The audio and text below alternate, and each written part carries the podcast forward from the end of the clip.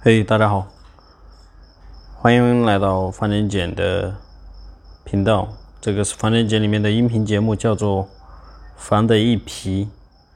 对，防的一皮，皮一下的皮，皮肤的皮那个皮，而不是防的一皮的那个皮。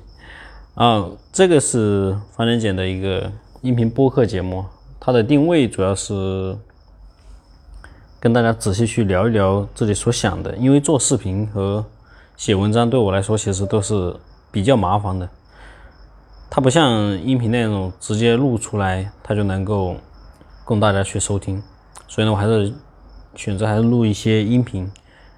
聊一聊自己所遇到的一些东西，这里面不会有太多的娱乐性的倾向，更多的是一个输出内容的和观点的一个地方，然后看能否对大家有帮助。然后今天呢，来聊一下我背单词背了一千天，用百词斩来背单词。我一开始。刚使用这个背单词的这个结果呢，其实我的单词的那个词汇量是在一千三左右，然后背到了三百多天，就一年多左右的时间。那个时候我测了一下，我的词汇量大概是两千三左右。然后到最后一千天的时候，我测了我的词汇量，也是在两千四左右，其实没有上升太多啊，只是了解了。它里面的一些背单词的一些方法，然后它的词根呀，它的前面的东西啊，然后以及对单词的这个熟悉程度，然后中间我其实背的过程中，我是用过几次方法的，几种不同的方法。从一开始背的时候，我一天是背二十个单词，那个时候单词背的挺多的，但是背了差不多一个多月之后，我就发现每天你背二十多个单词。它的效果是不佳的，然后那些错的单词，你在第二天复习的时候，你还是不能辨别出那个单词的中文意思，分辨它的意思。然后呢，我就又改了一下方法，那时候我就用了一个，呃，用了错的单词，然后把它抄写在单词本上面，然后一次抄六遍，加强自己的记忆的一个方法。我当时去练了。练了一个多月，发现其实效果还是很差啊，没有想象中的那么好。然后后面我又去改成其他的办法，就开始不抄写那个错的单词，因为抄写那个错的单词，其实只也只是在那一段时间会对你比较有强的记忆，可能它会比你单纯的看过一眼，它的记忆力会长个三四天，但不会长太多。然后到后面我就连抄都抄了。一个本子多，快两个本子，觉得效果不是太好，而且很累，因为抄单词确实很累，像以前读书的时候，那个时候抄单词一样，它的效率并不能提高。然后后面我就改成了每天背二十个单词，就从二十个单词背二十个单词，然后后面变成每天背二十个，然后再抄错误的单词，再到后面变成。只背二十个单词，然后这样子就持续了一年多之后，我发现其实效果其实还是很差。到后面我就改成只背五个单词。为什么要改成只背五个单词呢？因为背二十个单词，我发现其实它也提升不了我的那个词汇量了。背五个单词，它的词汇量也是那样。所以呢，我就是每天只背五个单词，然后去仔细的去看一下五个单词里面的语句，然后。它里面下面后面的解释以及它配图的那种记录，通过这样的方式就改成了每天只背五个单词，然后效果其实我觉得还行吧。它不能说能帮我提升很大的口语啊。最终我背单词的这个结果呢，是奔着口语说话这一块去的背单词，而不是为了去备战考试那一块啊，这个不是的。因为备战考试，我觉得其实没什么太大的作用啊。最终学学会这门语言的话，还是以沟通和交流为主。然后后面就变成了背五个单词，让我每天能对英文单词有一个常见的一个形象吧，就像你每天要吃饭一样，你知道那个叫电饭煲，那个叫筷子，那个叫碗。的这种情况一样，但是也不能增加太多吧，至少它不会让我的词汇量产生倒退，至少不会产生倒退啊，它只能维持在两千多左右单词这个词汇量的一个过程当中。背很多和背很少的话，在我看来，这个是没什么差别的。然后再聊一下下一个点，然后背单词的时候，再聊一下第二个点。啊，我和老外聊天的时候发生的一些事情啊，啊，因为我最后是要冲口语去嘛，然后我肯定就需要去找一些地方去与老外去聊天。当时呢，我一开始想的是，当时我在长沙，在长沙，然后我想着去酒吧里面的看能不能碰到一些老外。然后呢，我遇到了几个老外，但是我其实词汇量太少了。我和他们沟通的时候，就问他们喝酒啊一些相关的事情，就是 you like 啊，where from 这些词语词汇，但很少啊。然后我和他其实也聊不了太多的，然后我就想到其他的方式去接触到老外。然后第一个是通过互联网找到了，通过两款游戏去，呃，和老外会有一些聊天。有一款游戏叫《彩虹六号》，它是一个国际类的游戏，有时候你会匹配到呃外国人，他们的母语就是英语，然后或者他的第二语言就是英语。啊，你可以和他们去聊一聊天，但是我对那个词汇量其实也很少。后面我就转到，毕竟那个是个游戏，它并不是主要以聊天为主。如果你说的太多的话，别人会觉得你很烦。然后就到了后面有一个游戏，那个游戏其实对我的认识国外的一些朋友啊，其实有很大的帮助，叫 VR Chat，就是 V R，然后 C H A T。就那个游戏在 Steam 上面就可以免费下载到的一个游戏，然后你注册好账号之后，你可以去到不同的世界，你可以搜索中文中文吧，搜 CN，你就可以找到很多说中文的地方。然后如果你搜啊学习室，对吧？里面会有很多为了来学习不同语言的人会汇聚到那个地方。你要找到，你可以找到一个。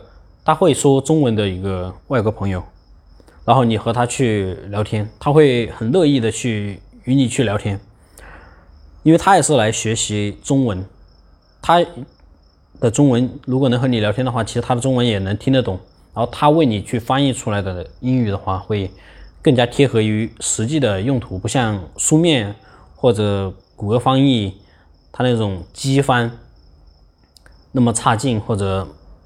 不贴近生活，就感觉你像个机器人一样，没有聊天的那种感觉。嗯，去到那里找他们聊天其实挺好的。当当然，其中也发生了一些比较有趣的事情啊，就是外国人对中国的文化会有一些不同的理解。他们很多人是没有来过中国，或者是对中国有一些向往，有很多中国的朋友，然后来到中文吧里面去聊天。当时我遇到了几个。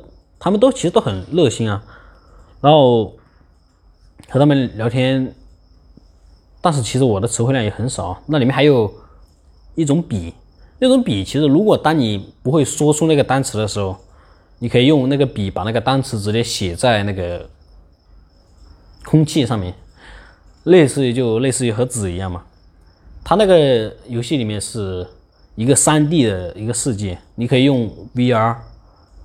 虽然它是要 VR Chat，它可以用 VR，也可以用啊 PC，就是电脑主机，不电脑，就台式电脑、笔记本电脑都行，只要能下载 Steam，然后你就可以进去和他们去聊天。其实门槛很低啊，比你去找外国的外教会便宜很多，而且他们都是母语者嘛，聊天的话会更加的方便，而且。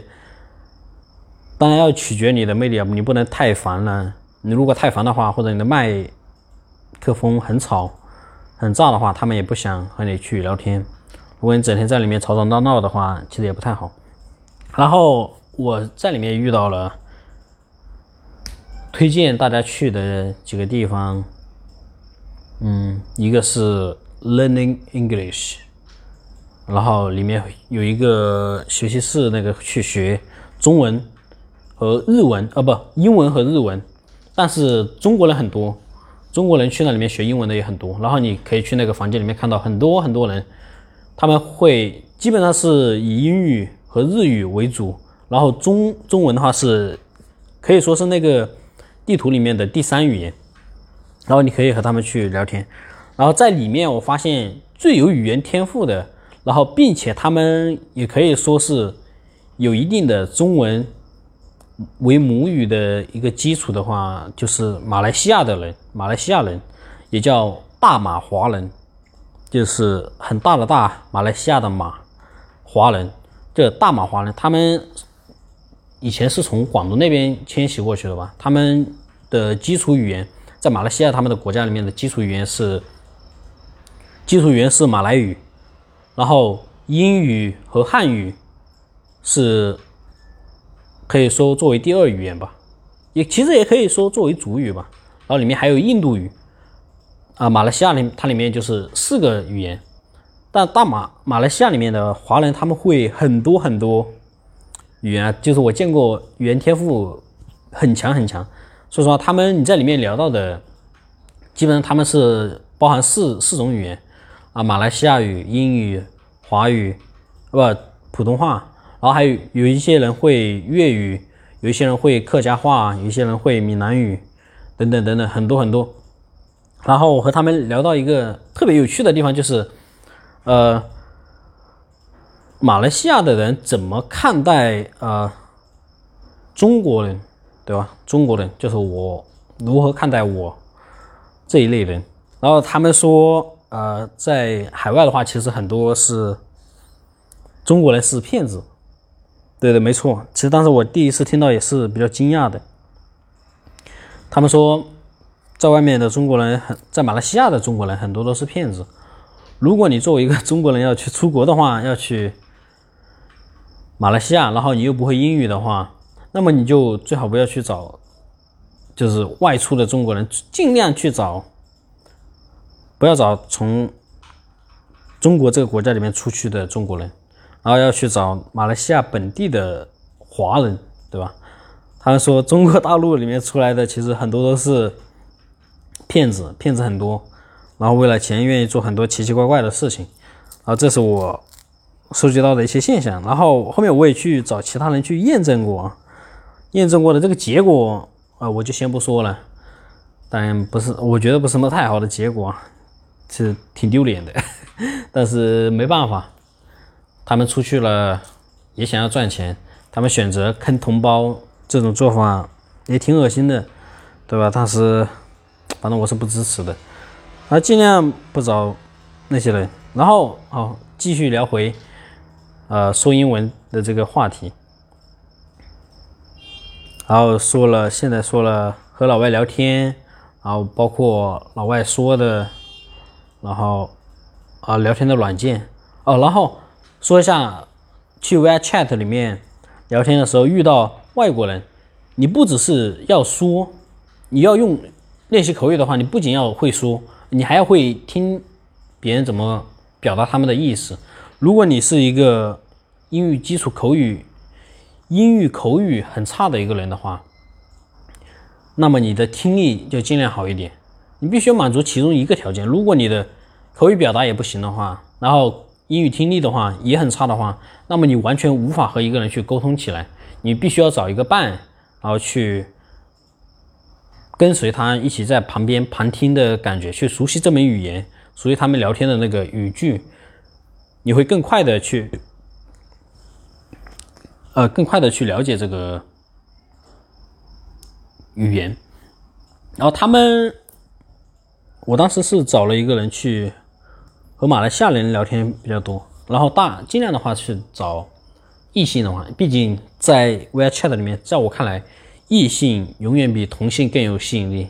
如果我是一个男的，我肯定不会去找一个同样是男的的啊不，如果我是一个刚到那个游戏里面的一个会说英语的女性和一个会说英语的男性，我选择哪个？我肯定会选择女性，对吧？因为这个。可能像磁铁一样吧，异性相吸，同性没那么相吸，对吧？可能是这种一样的感觉。然后你去到那里面，你要么就站在那里慢慢听他们去聊天，使用的那门语言，那个口语英语口语。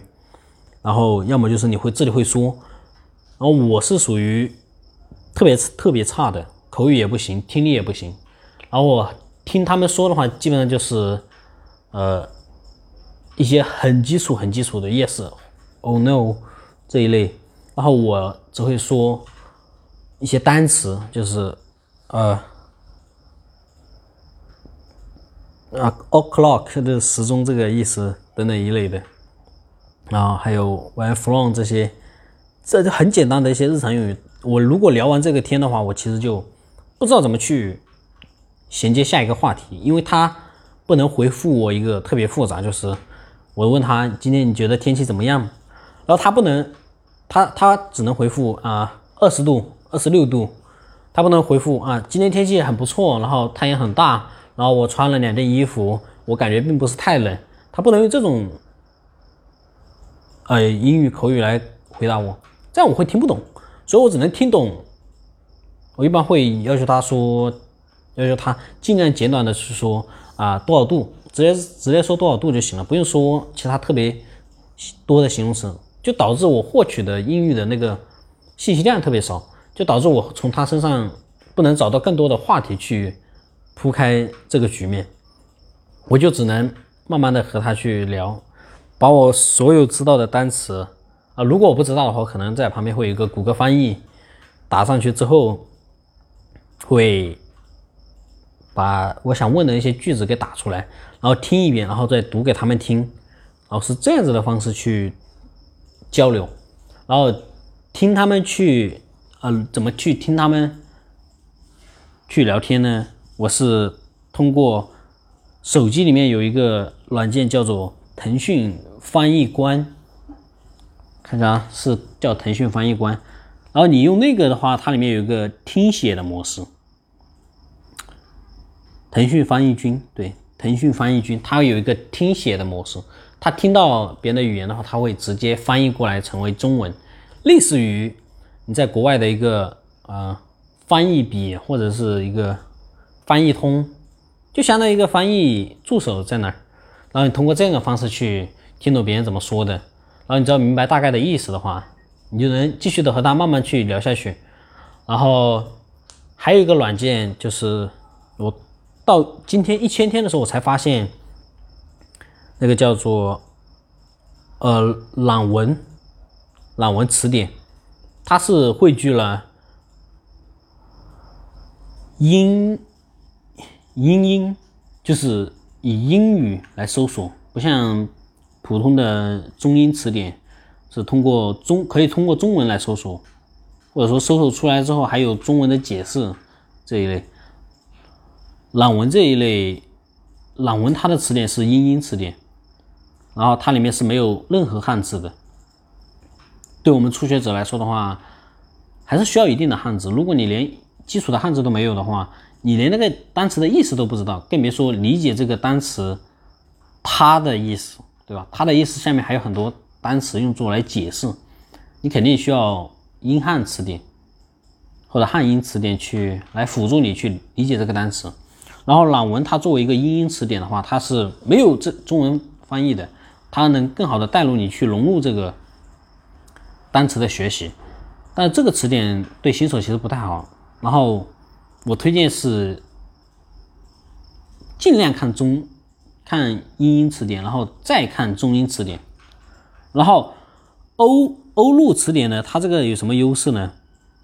它这个优势就是它可以直接把所有的单词。不管是中中词典啊，不，不管是英英词典，还是中英词典，还是谷歌翻译，还是有道翻译，还等等等等其他的一些词典的翻译，全部汇聚到一个列表里面来，并且它可以在电脑上面通过截屏选词的方式，让你更快的去读懂某一个地方的一个英文的意思。然后，这是我最近用的几个软件啊，再总结一下。呃，VR Chat 直接和外国人聊天的一个软件。然后百词斩是我背单词的一个软件，但是已经到了一千天，我并不打算继续去用百词斩，而是直接去看书籍。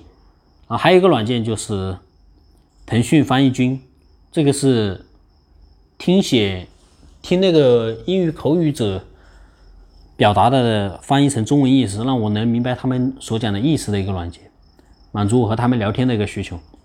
还有一个就是欧陆词典。不仅能帮我汇聚我想要的信息，搜索相关的单词，然后包括它里面索引的一些语句，推荐你使用的一些单词的语句。就你搜索一个单词，比如说 a，a time 的啊，不是，就是 apple 对吧？I like eat apple，我爱吃苹果。然后它会推荐下面这一个单词给你去使用，这个句子给你使用。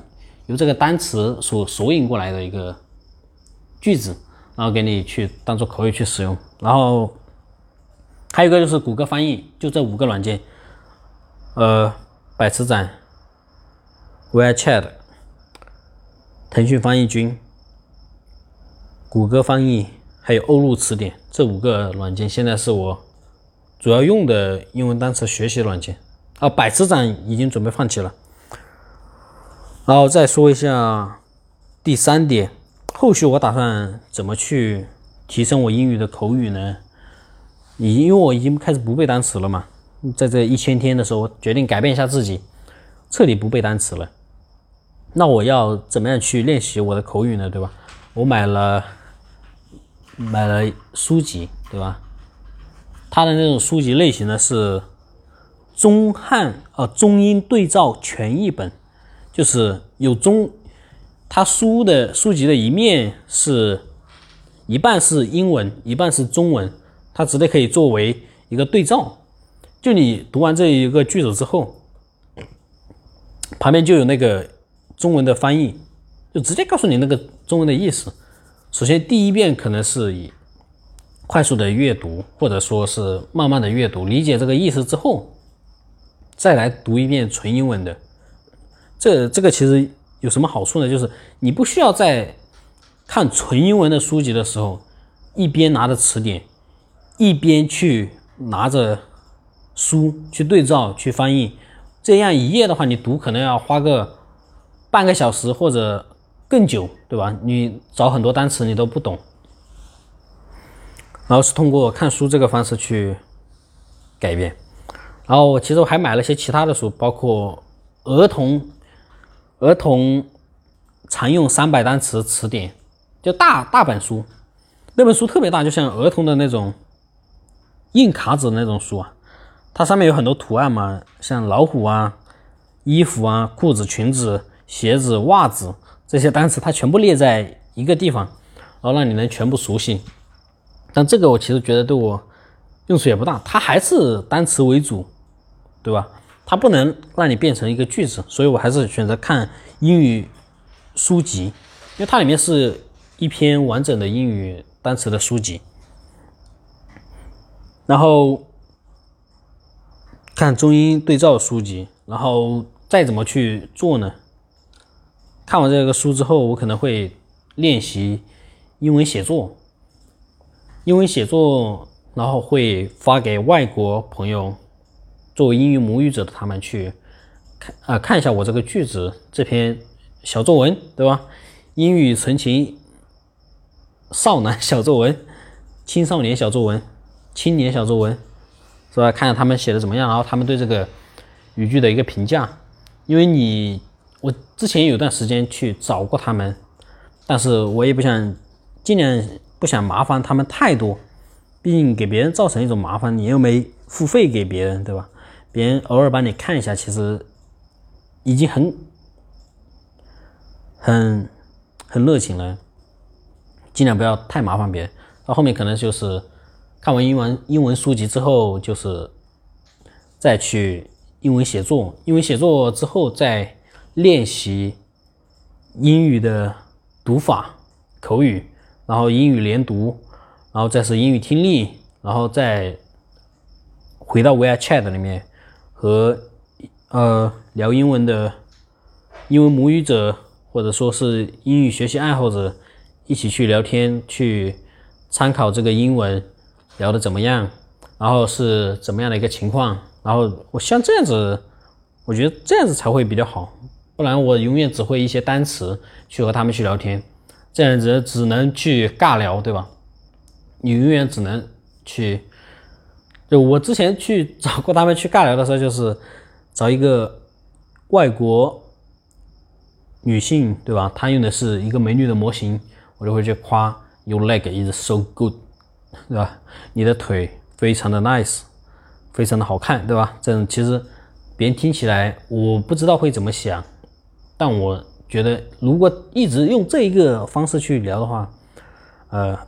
我觉得对我的帮助很有很有限，对吧？然后我到了现实的时候，我不可能刚认识一个妹子，然后外国的异性，对吧？外国的妹子，我跑过去说啊，妹子你腿不错，然后我对这个话题特别熟悉，我特别能表达这一类她的腿相关的话题，啊，我觉得也不太好，这个也达不到我后面练到口语要和别人去交流、去了解别人的文化的这个地步，是非常狭隘的。只有到你自己真正会的时候，再他们去交流的时候会更加的方便。